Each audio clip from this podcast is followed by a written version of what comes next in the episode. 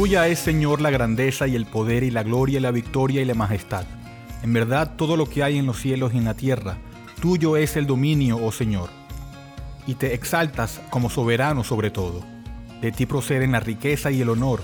Tú reinas sobre todo y en tu mano están el poder y la fortaleza. En tu mano está engrandecer y fortalecer a todos. Primera de Crónicas 29, del 11 al 12. Bienvenidos a una nueva edición de Bridge Radio Español. Mi nombre es Eduardo Martorano y les hablo desde Laredo, Texas. Hoy, después de una pausa, vamos a continuar con nuestra serie de teología sistemática. Hoy vamos a empezar a estudiar lo que se conoce como la providencia divina.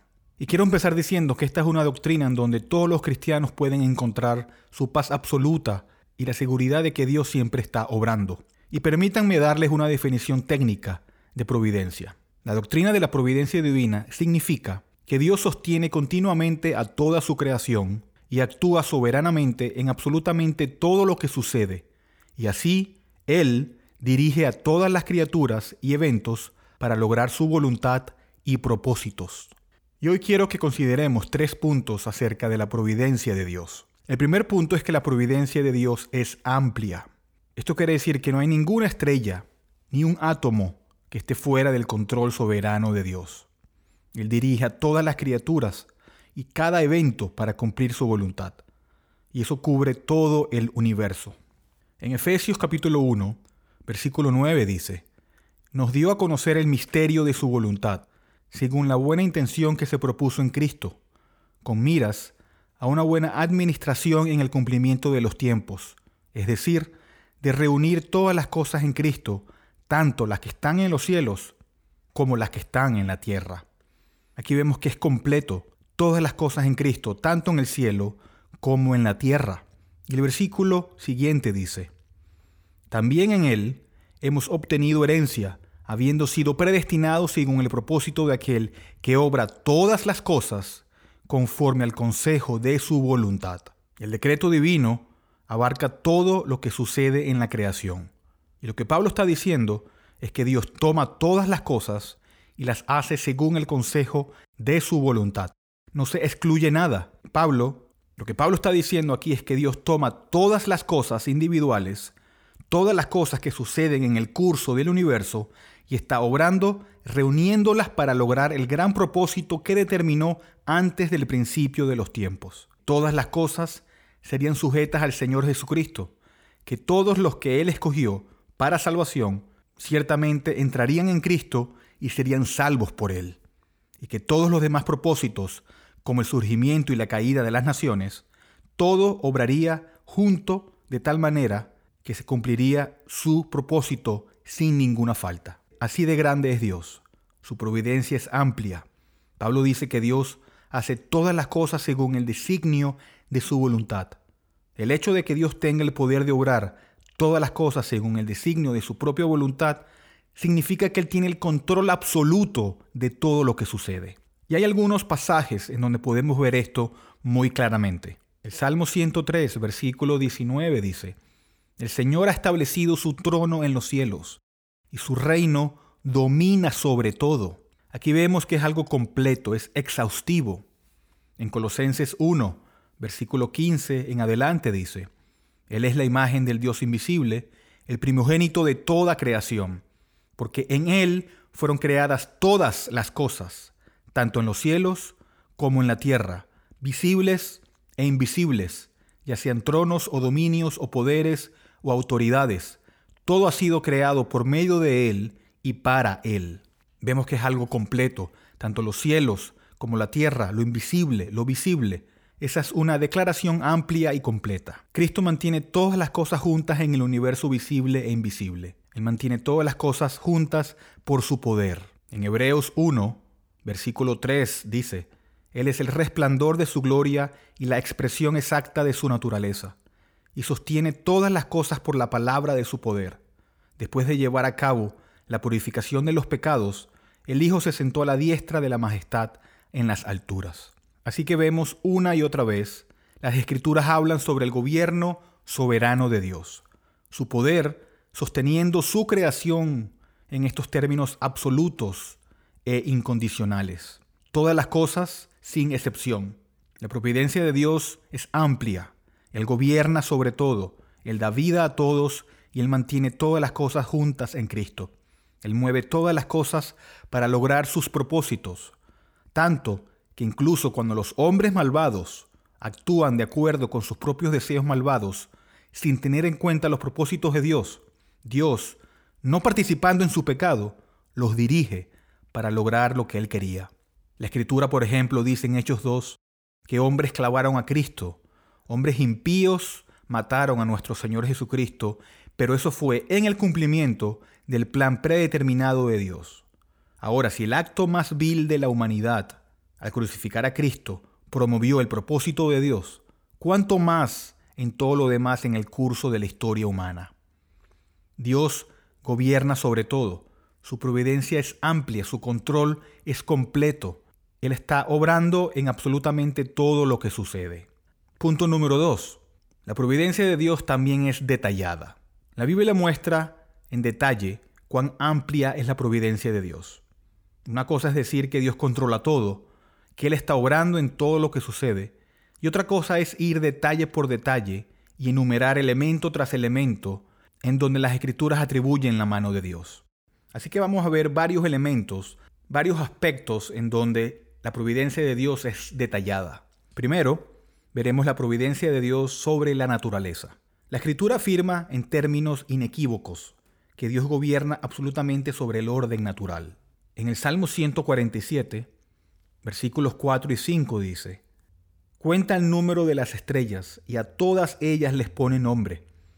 Grande es nuestro Señor y muy poderoso, su entendimiento es infinito. Así de detallada es la providencia de Dios en donde Él le pone nombre a cada estrella. Versículo 7. Canten al Señor con acción de gracias. Canten alabanzas con la lira a nuestro Dios. El que cubre de nubes los cielos. El que provee lluvia para la tierra. El que hace brotar la hierba en los montes. Él da su alimento al ganado y a la cría de los cuervos cuando chillan. No se deleita en la fuerza del caballo, ni se complace en las piernas ágiles del hombre. El Señor favorece a los que le temen, a los que esperan en su misericordia. Versículo 15 envía sus órdenes a la tierra, su palabra corre velozmente, manda la nieve como lana, esparce la escarcha cual ceniza, arroja su hielo como migas de pan. ¿Quién puede resistir ante su frío? Envía su palabra y los derrite, hace soplar su viento y el agua corre. La naturaleza sigue su curso según el plan y el poder de Dios. La naturaleza sigue su curso según el plan y el poder de Dios. Por eso que cuando vemos las estrellas en la noche, las escrituras nos dicen que eso declara la gloria de Dios. Es por eso que cuando ves una puesta del sol, que es algo espectacular, o ves una tormenta eléctrica, con mucha frecuencia nuestras mentes reconoce el poder, la revelación y la obra creativa de Dios. Ves la obra de Dios en cada detalle. Su mano obra en cada detalle de la naturaleza. Y también podemos ver cómo la escritura declara su mano soberana sobre el reino animal. Dios gobierna también sobre las bestias. Salmo 104, desde el versículo 24 dice, Cuán numerosas son tus obras, oh Señor. Con sabiduría las has hecho todas. Llena hasta la tierra de tus posesiones. He allí el mar grande y anchuroso, en el cual se mueve un sinnúmero de animales, tanto pequeños como grandes. Allí surcan las naves y el leviatán que hiciste para que jugara en él. Todos ellos esperan en ti para que les dé su comida a su tiempo. Tú les das, ellos recogen, abres tu mano, se sacian de bienes. Aquí vemos que Dios provee para el orden creado. Él provee para los animales en su creación. Versículo 29 dice, escondes tu rostro, se turban, les quitas el aliento, expiran y vuelven al polvo.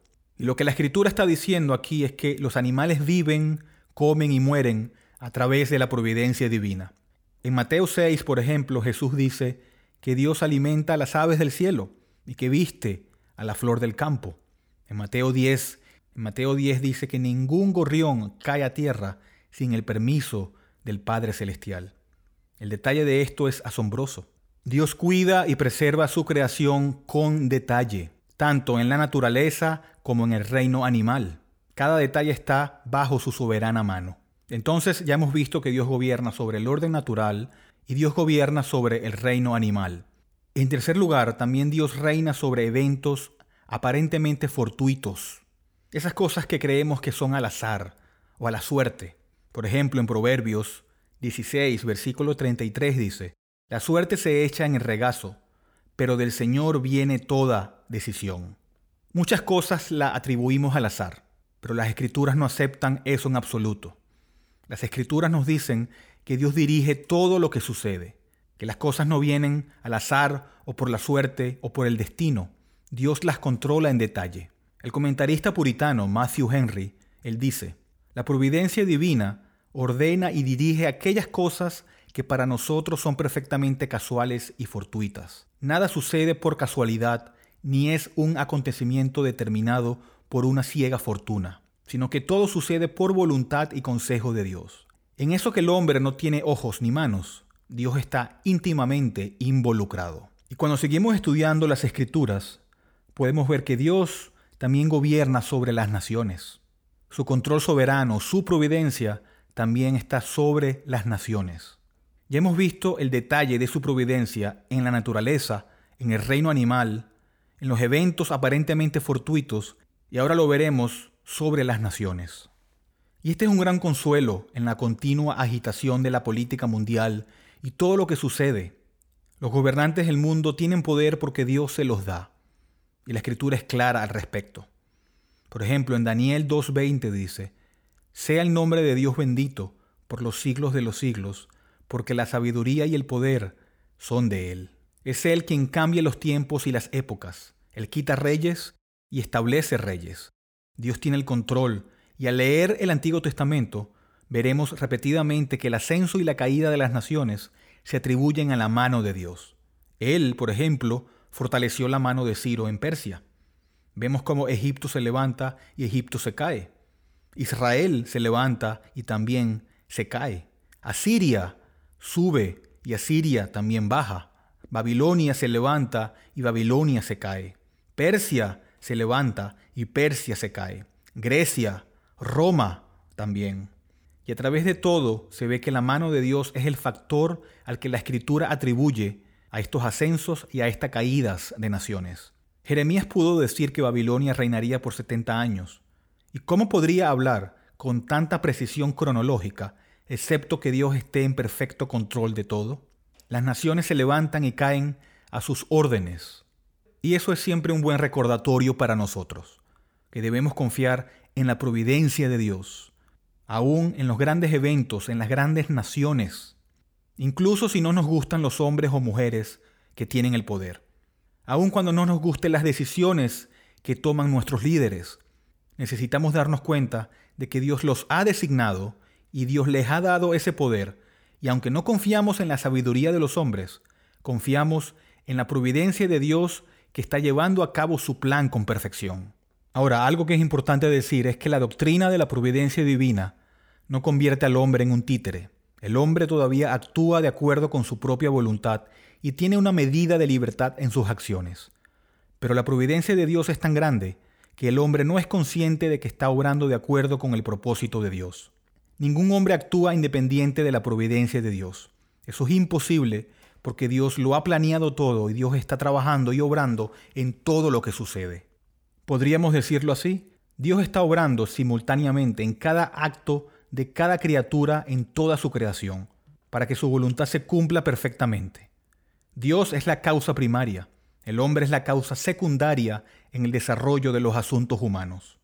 Entonces hemos visto que la providencia de Dios es amplia, cubre todas las cosas y también es detallada, tanto en la naturaleza, en el reino animal, en los eventos fortuitos y en las naciones. El tercer punto es que la providencia de Dios es personal. En el Salmo 139, en el versículo 13, David habla de la formación de su cuerpo en el vientre de su madre y en el mismo momento de la concepción y en la gestación de los siguientes nueve meses. Y todas esas cosas David lo atribuye a la mano de Dios. Dice, porque tú formaste mis entrañas, me hiciste en el seno de mi madre, te daré gracias porque asombrosa y maravillosamente he sido hecho. Maravillosas son tus obras, y mi alma lo sabe muy bien.